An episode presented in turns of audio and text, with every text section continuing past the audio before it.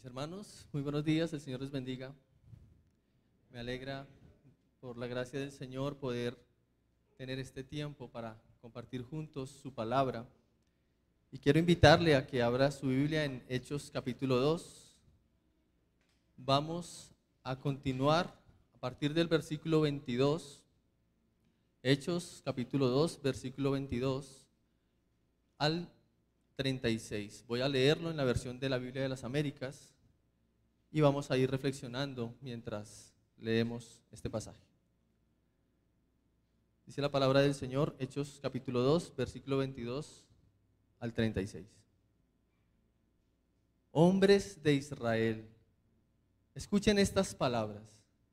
Jesús el Nazareno, varón confirmado por Dios entre ustedes, con milagros, prodigios y señales que Dios hizo en medio de ustedes a través de él, tal como ustedes mismos saben. Este fue entregado por el plan predeterminado y el previo conocimiento de Dios, y ustedes lo clavaron en una cruz por manos de impíos y lo mataron. Pero Dios lo resucitó, poniendo fin a la agonía de la muerte, puesto que no era posible que él quedara bajo el dominio de ella, porque David dice de él, veía siempre al Señor en mi presencia, pues está a mi diestra para que yo no sea sacudido, por lo cual mi corazón se alegró y mi lengua se regocijó, y aún hasta mi carne, perdón, y aún hasta mi carne descansará en esperanza, pues tú no abandonarás mi alma en el Hades ni permitirás que tu santo vea corrupción. Me has hecho conocer los caminos de la vida, me llenarás de gozo con tu presencia. Hermanos, del patriarca David les puedo decir con franqueza que murió y fue sepultado, y su sepulcro está entre nosotros hasta el día de hoy.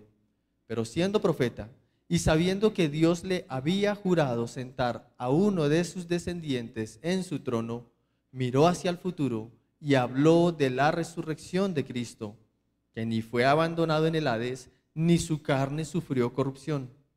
A este Jesús resucitó Dios, de lo cual todos nosotros somos testigos. Así que, exaltado a la diestra de Dios y habiendo recibido del Padre la promesa del Espíritu Santo, ha derramado esto que ustedes ven y oyen. Porque David no ascendió a los cielos pero él mismo dice, dijo el Señor a mi Señor, siéntate a mi diestra hasta que ponga a tus enemigos por estrado de tus pies. Sepa pues con certeza toda la casa de Israel que a este Jesús, a quien ustedes crucificaron, Dios lo ha hecho Señor y Cristo. Amado Señor y Padre, gracias por tu gloriosa y santa palabra. Te suplicamos, Señor, que podamos escudriñar, comprender con fidelidad el mensaje, Señor, de este pasaje y que a través de él transformes nuestra vida, Señor.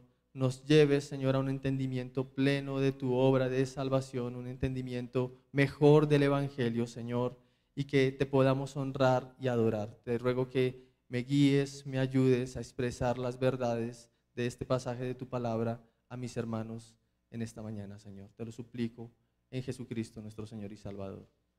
Amén. Estamos en medio del primer sermón de Pedro en Jerusalén, como lo vimos en la predicación anterior. Estamos en medio de ese sermón.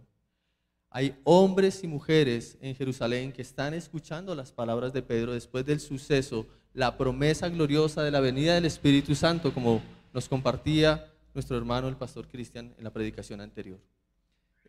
¿Qué pasaría si tuviésemos la oportunidad de preguntarles a esos hombres y mujeres que están escuchando este sermón de Pedro y les hiciéramos esta pregunta? ¿Qué pasaría si les pudiéramos preguntar a ellos, ¿usted ha conocido a alguien o ha tenido algún suceso en su vida que usted pueda afirmar que transformó por completo su vida? Repito, si le pudiéramos preguntar a estos hombres que estaban escuchando el sermón de Pedro, les preguntáramos, ¿ha habido alguna persona o algún suceso que haya transformado por completo su vida? ¿Qué nos responderían si les pudiéramos hacer esa pregunta? Bueno, tal vez unos responderían a esa pregunta con alegría y tratarían de acordarse de alguna persona o algún suceso que les afectó positivamente. Sí, yo conocí a, tal vez diría un hombre, una mujer y me enamoré de ella y nos casamos y hemos sido felices todos estos años. Probablemente pueda responder así. Otros, tal vez, también sus semblantes se pongan un poco tristes y empiecen a recordar algún suceso que les produjo dolor o desesperanza y responden narrando ese suceso que les produjo dolor y desesperanza. Sin embargo, es probable que la mayoría de los oyentes de Pedro, si pudiesen responder a esta pregunta, sencillamente les costaría un poco de trabajo pensar, identificar a alguien o algún suceso particular del cual ellos pudiesen afirmar definitivamente esto transformó mi vida, esto cambió mi vida por completo.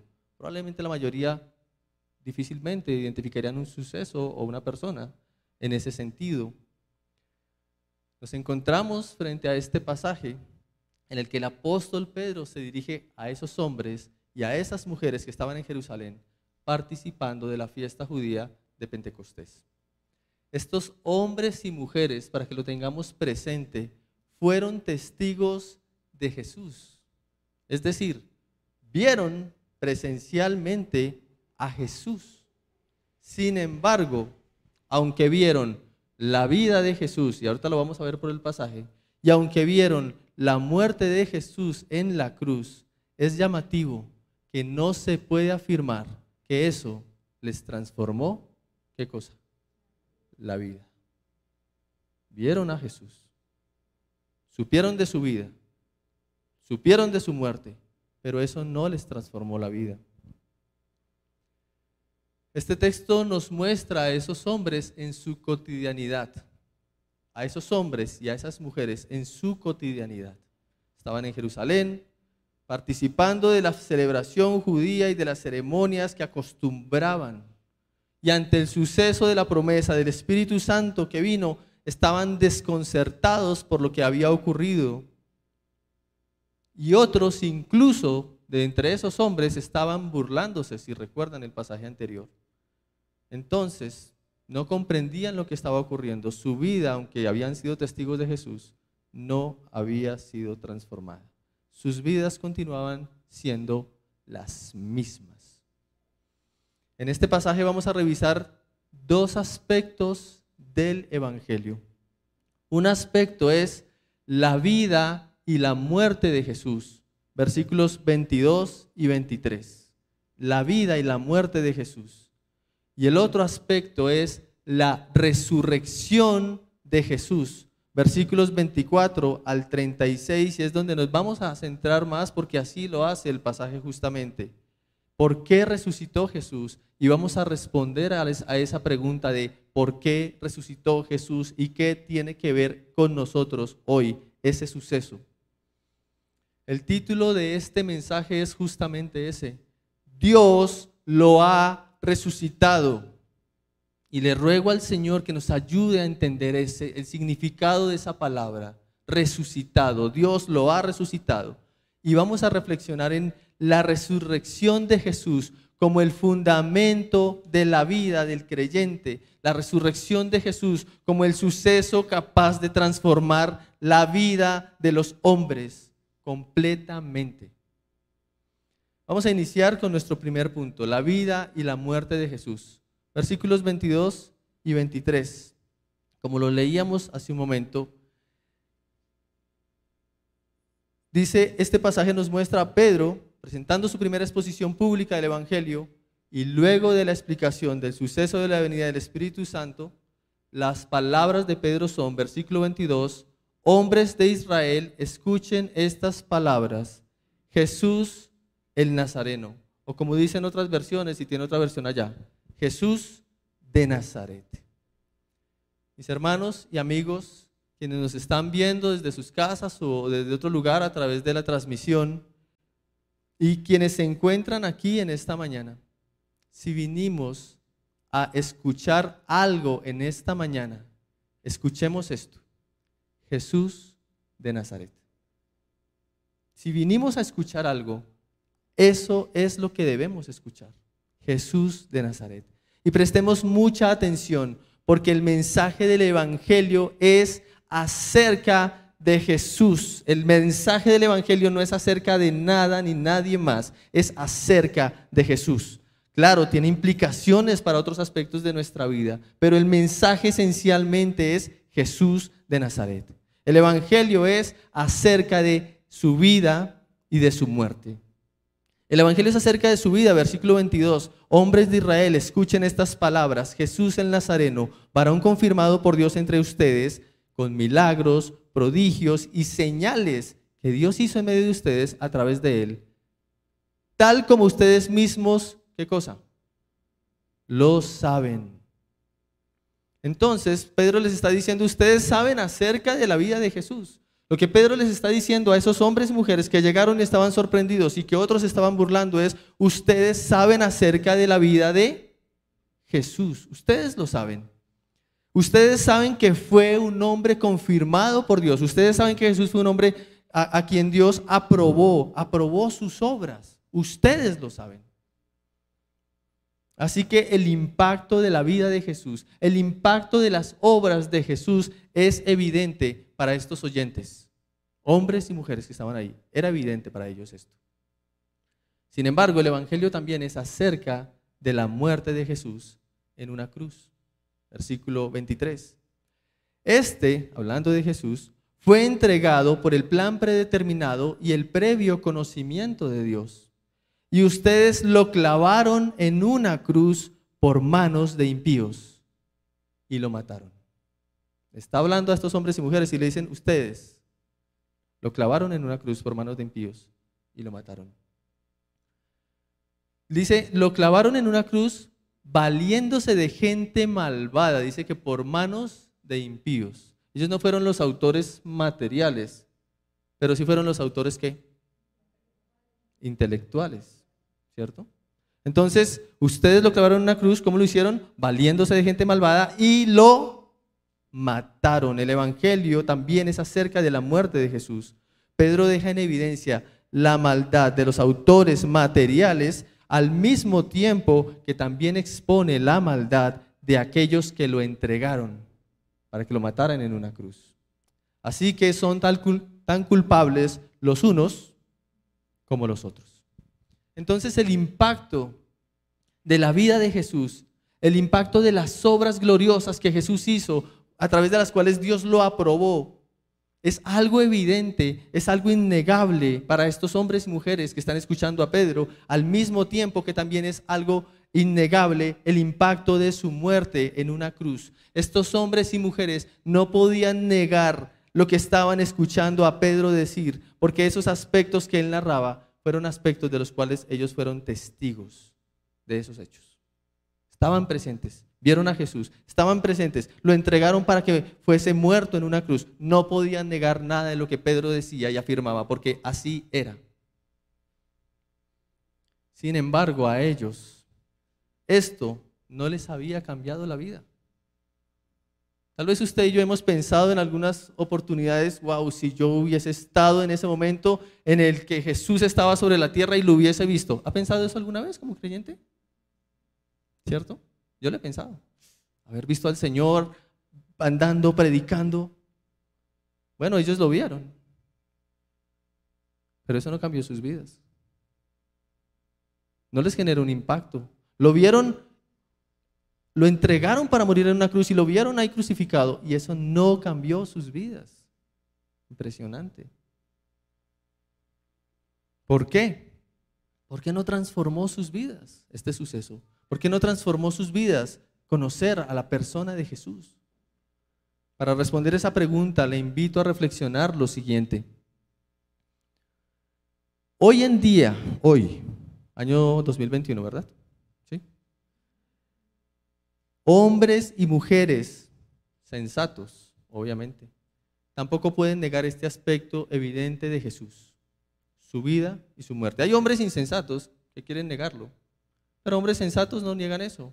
No niegan ni la vida ni la muerte de Jesús en una cruz. Ahora, esos hombres que son sensatos no pueden negar esa verdad de la vida y la muerte de Jesús no solamente porque son sucesos bíblicos que están narrados en la escritura, sino porque también son sucesos históricos y suficientemente documentados. No es posible con sensatez negar a Jesús. No es posible negar su vida, tampoco es posible negar su muerte. Está suficientemente documentado. Pero al mismo tiempo, hoy en día esos hombres y mujeres que conocen acerca de la vida de Jesús, que conocen acerca de la muerte de Jesús, andan por ahí con ese conocimiento y con vidas que no han experimentado ningún impacto real por causa de Jesús. Sé de Jesús, sé de su vida hoy en día. Sé de Jesús, sé de su muerte en una cruz hoy en día, pero eso no ha producido impacto en mi vida. Algunos de esos hombres y mujeres tienen vidas religiosas. Están sentados desde las bancas de una congregación, de una iglesia, de un lugar de culto, practican algún rito y peor aún, algunos de esos hombres y mujeres se paran en un lugar como este y exponen.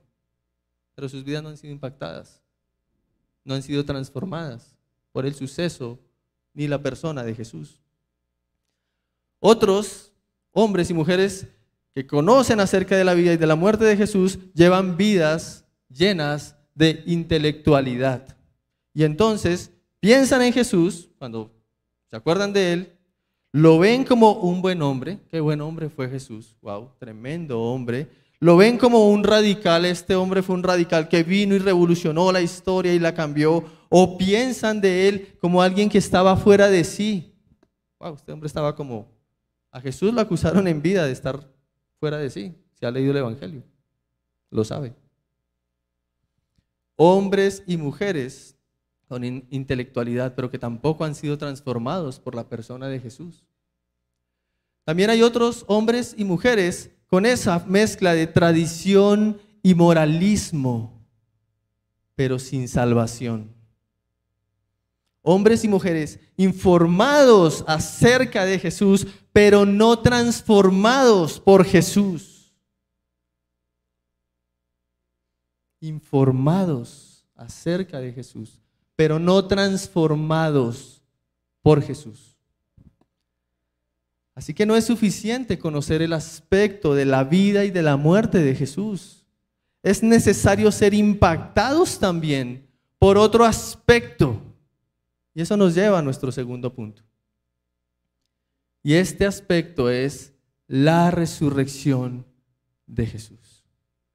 Se ha preguntado, si no se ha preguntado hasta este momento, cuál era la diferencia entre esos hombres y mujeres renuentes a lo que estaba ocurriendo en este momento de este sermón, en este capítulo 2 de Hechos, y Pedro y los otros que estaban con él respecto a Jesús, que Pedro y los otros sí, sí habían sido transformados. ¿Cuál era la diferencia?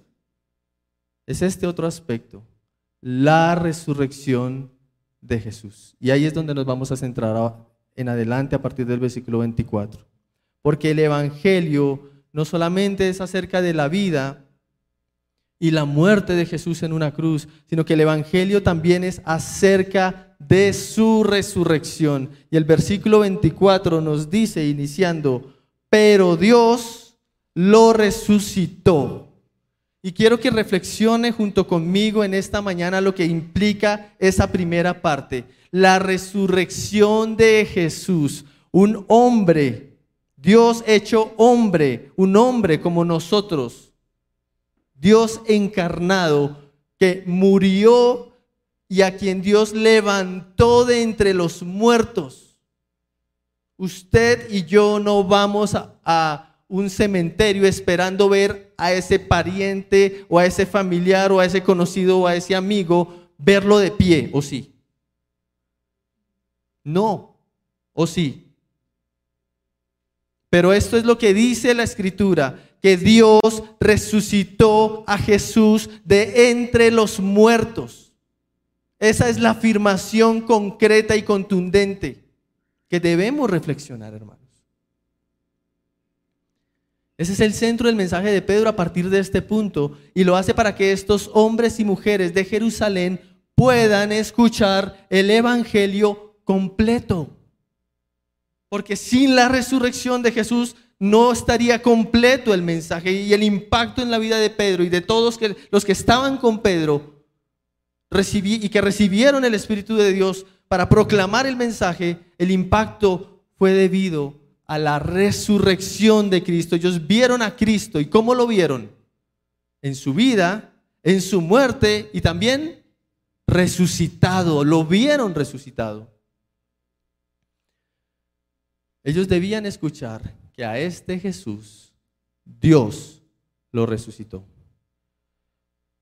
Dios lo resucitó, versículo 24, pero Dios lo resucitó poniendo fin a la agonía de la muerte, puesto que no era posible que Él quedara bajo el dominio de ella. Efectivamente, Jesús murió literalmente en una cruz, y no por unos minutos ni por unos segundos. Jesús murió completamente en una cruz. Estuvo sepultado tres días. Padeció hasta sufrir la agonía de la muerte.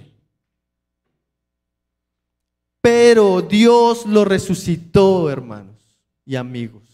Dios lo resucitó. Y dice Pedro que la muerte no tenía la potencia, ni el poder, ni la fuerza capaz de retener a Jesús. ¿Quién de nosotros, qué hombre tiene la potencia, el poder y la fuerza para superar la muerte? Ninguno. Ninguno. Por más que el hombre anhele eso, no podemos no tenemos la fuerza ni la potencia para ello. La muerte es la consecuencia del pecado y por cuanto todos pecamos, todos morimos. Pero la muerte no tenía ni la potencia, ni el poder, ni la fuerza capaz de retener a Jesús. Dios lo resucitó. ¿Por qué? Porque era necesario que ocurriera, porque así estaba escrito.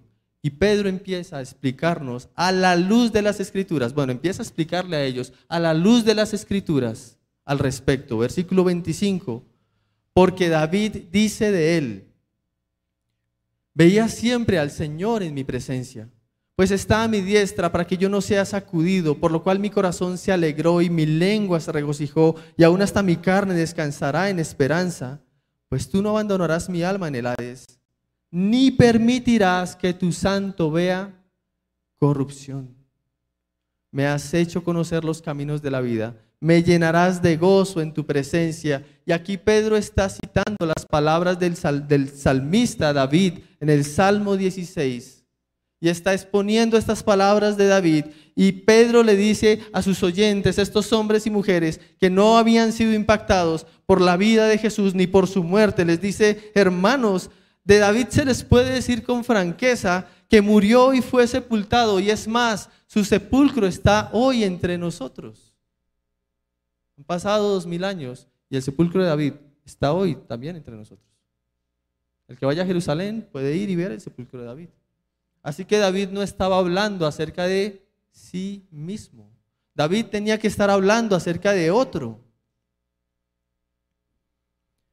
Las palabras citadas por Pedro en este salmo expresan la confianza, una confianza sin igual en Dios, pero una confianza que se da en medio de la muerte.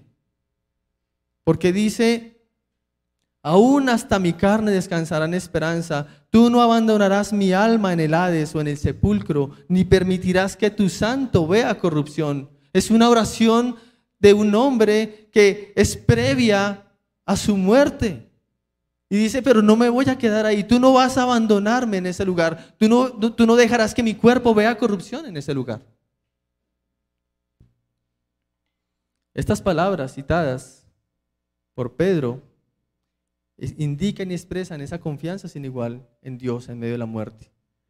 Es como si dijera, el Señor siempre está conmigo, no seré sacudido, no seré conmovido, no seré derribado, hasta mi carne descansará en esperanza. Tú, Dios, no abandonarás mi alma en el sepulcro.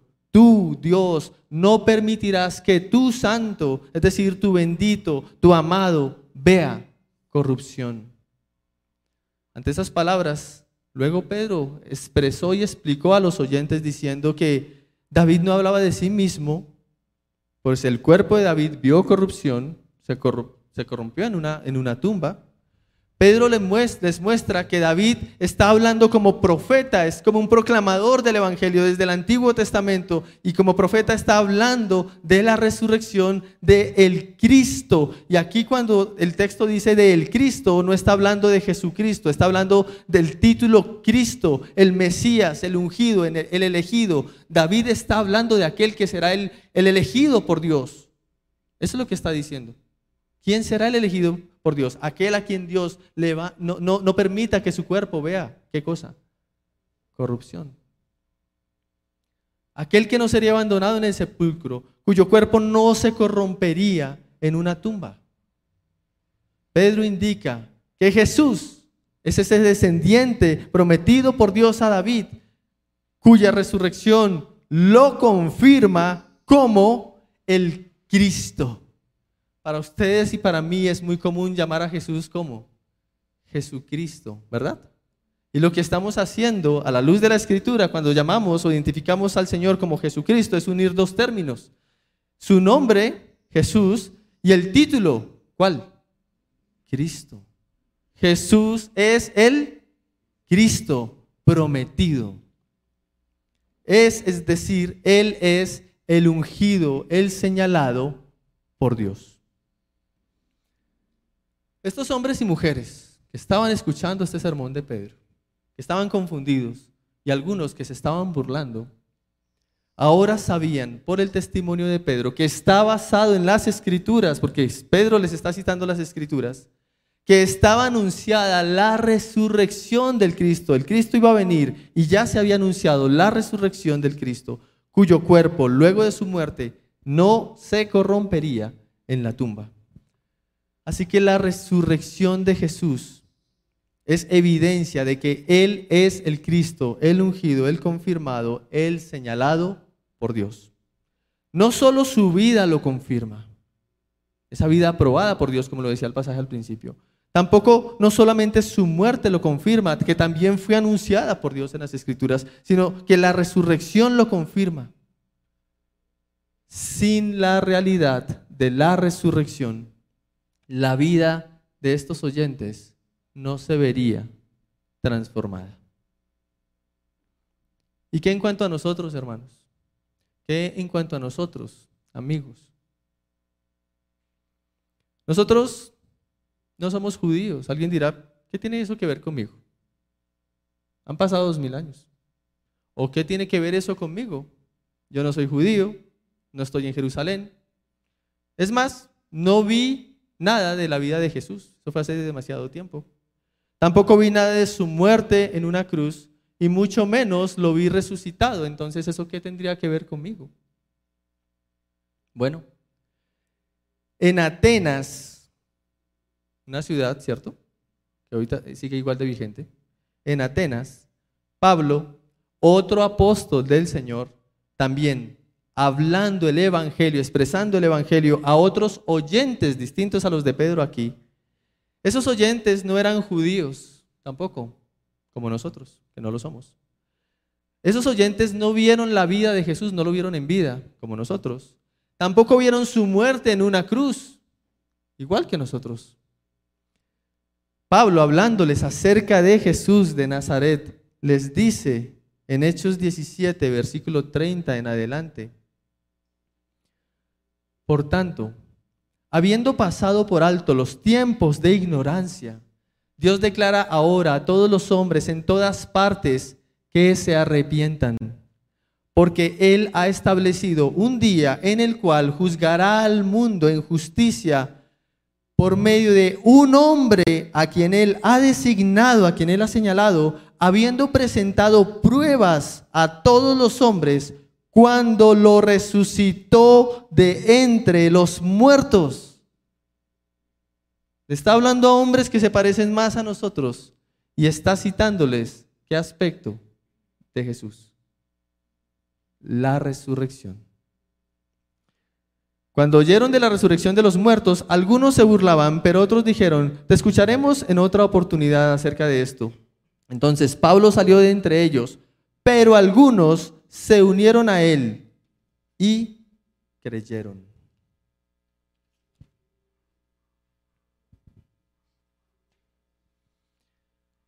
Así es que el mensaje del Evangelio es para todos los hombres, como lo citó Pablo en Hechos 17, e implica plenamente la resurrección de Jesús. Es fundamental en la fe. Es fundamental en la fe la resurrección de Jesús. Sin la resurrección de Jesús, los hombres solo permanecen en ignorancia, en vidas no transformadas, perdidos y sin esperanza. Esa es la realidad. Mis hermanos, creyentes que están aquí presentes y quienes nos están viendo a través de la transmisión y también son creyentes. Como creyentes no podemos dejar de lado las pruebas de la resurrección. Hemos de reflexionarlas Hemos de verlas y considerarlas a la luz de las escrituras y considerarlas como son algo majestuoso, una obra majestuosa de la obra de Dios, una obra que nos transforma completamente. No podemos quedarnos en vidas que están informadas acerca de Jesús. Necesitamos experimentar vidas transformadas por Jesús. Y esa transformación tiene todo que ver con la vida, la muerte de Jesús y también con su resurrección, que es la obra majestuosa de Dios. No podemos dejar de considerar la resurrección de Cristo, de Jesús, el Cristo. Pablo dice, hablando a los Corintios, 1 Corintios 15, si Cristo no ha resucitado, ¿saben qué pasa? Vana es nuestra predicación y vana es la fe de ustedes. Nuestra fe como creyentes está fundamentada en la resurrección de Cristo. Y lo cantábamos hace un momento. Cristo vive. Él resucitó. Canta aleluya, lo decíamos y lo cantábamos. Esa realidad impactó nuestras vidas. Esa realidad ha impactado la vida de los creyentes desde el siglo primero y lo hará hasta el último día. Porque es una realidad gloriosa que impactó y transformó nuestras vidas y lo sigue haciendo, hermanos. Y ahora hablo a los amigos que nos visitan, que no son creyentes o que están viendo esta transmisión y te digo, mi amigo, mi amiga, si no crees en la resurrección de Jesús, si te quedaste con aspectos de su vida, con aspectos de su muerte y te informaste, pero no crees en la resurrección de Jesús, si no crees esa realidad, o tal vez si dices creerla, pero eso no ha transformado tu vida, sigues en la cotidianidad y en la, eh, en la vida tal vez de ignorancia y de religiosidad respecto a Jesús. Entonces, déjame decirte que probablemente aún permaneces en la ignorancia y en una vida sin salvación. Y quiera Dios salvarte por la locura de la predicación. Predicamos a un Cristo resucitado de entre los muertos, porque así lo presenta la Escritura. ¿Qué proclamar, mis hermanos creyentes? Que profetizar, como veíamos en la enseñanza anterior, que hablarle a otros, que es nuestra responsabilidad. Hablemos de la vida de Jesús, hablemos de la muerte de Jesús y con toda certeza y claridad hablemos de la resurrección de Jesús a los hombres que nos oyen. Porque necesitan escuchar el Evangelio completo para que Dios los transforme y cambie sus vidas. Y si nuestras vidas, amigos, no han sido transformadas, busquemos entender y pidámosle a Dios que nos transforme por medio de la obra de la resurrección de Cristo que Él hizo. Dios lo resucitó. ¿Por qué lo resucitó? Porque era necesario que ascendiera y fuera exaltado, como estaba escrito, versículos 32 al 36. A este Jesús resucitó Dios, de lo cual todos nosotros somos testigos. Así que exaltado a la diestra de Dios, habiendo recibido del Padre la promesa del Espíritu Santo, ha derramado esto que ustedes ven y oyen. Porque David no ascendió a los cielos, pero él mismo dice, dijo el Señor a mi Señor, siéntate a mi diestra hasta que ponga a tus enemigos por estrado de tus pies. Sepa pues con certeza toda la casa de Israel que a este Jesús, a quien ustedes crucificaron, Dios lo ha hecho Señor y Cristo. Dios lo resucitó porque también estaba escrito, como expresa el texto, Salmo 110, que es el salmo que está citando Pedro, que él iba a ser glorificado, que iba a ascender y se iba a sentar a la diestra de Dios el Padre en las alturas. Luego de su resurrección, Jesús estuvo por 40 días apareciendo a sus seguidores, apareció a más de 500 personas, como lo cita 1 Corintios capítulo 15 les enseñó y les mostró la realidad de su resurrección física de entre los muertos, con un cuerpo físico de entre los muertos. Jesús, como estaba escrito por medio de David, Salmo 110, ascendió a los cielos para sentarse a la diestra de Dios, siendo exaltado como estaba escrito y de esa forma confirmado por Dios como Señor y Cristo. No hay nadie como Jesús. Él es el Señor y Cristo. Quiero terminar haciéndoles de nuevo la pregunta que hacía al inicio, pero ya no la haré como un supuesto a los hombres y mujeres que estaban ahí en Jerusalén escuchando el sermón de Pedro, sino la voy a hacer para nosotros. ¿Has conocido a alguien de quien puedes afirmar que su vida o sus sucesos cambiaron por completo tu vida?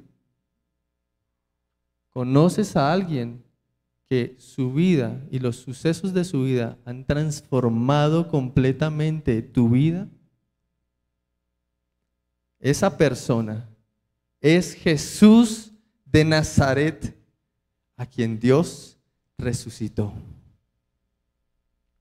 Le pido a Dios que podamos reflexionar y revisar si este Jesús este Jesús, a quien Dios resucitó de entre los muertos, a quien Dios exaltó y en este momento está sentado a la diestra de su Padre en los cielos, a quien Dios hizo Señor y Cristo, si este Jesús resucitado te ha cambiado y sigue cambiando tu vida por completo.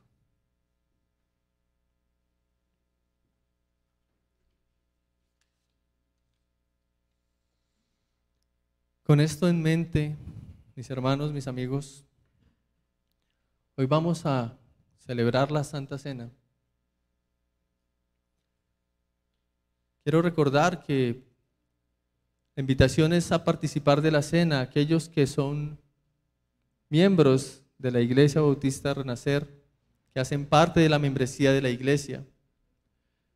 También aquellos que, aunque no hacen parte de la iglesia, son miembros de otras iglesias bíblicas y hacen parte de, esas iglesias bíblicas.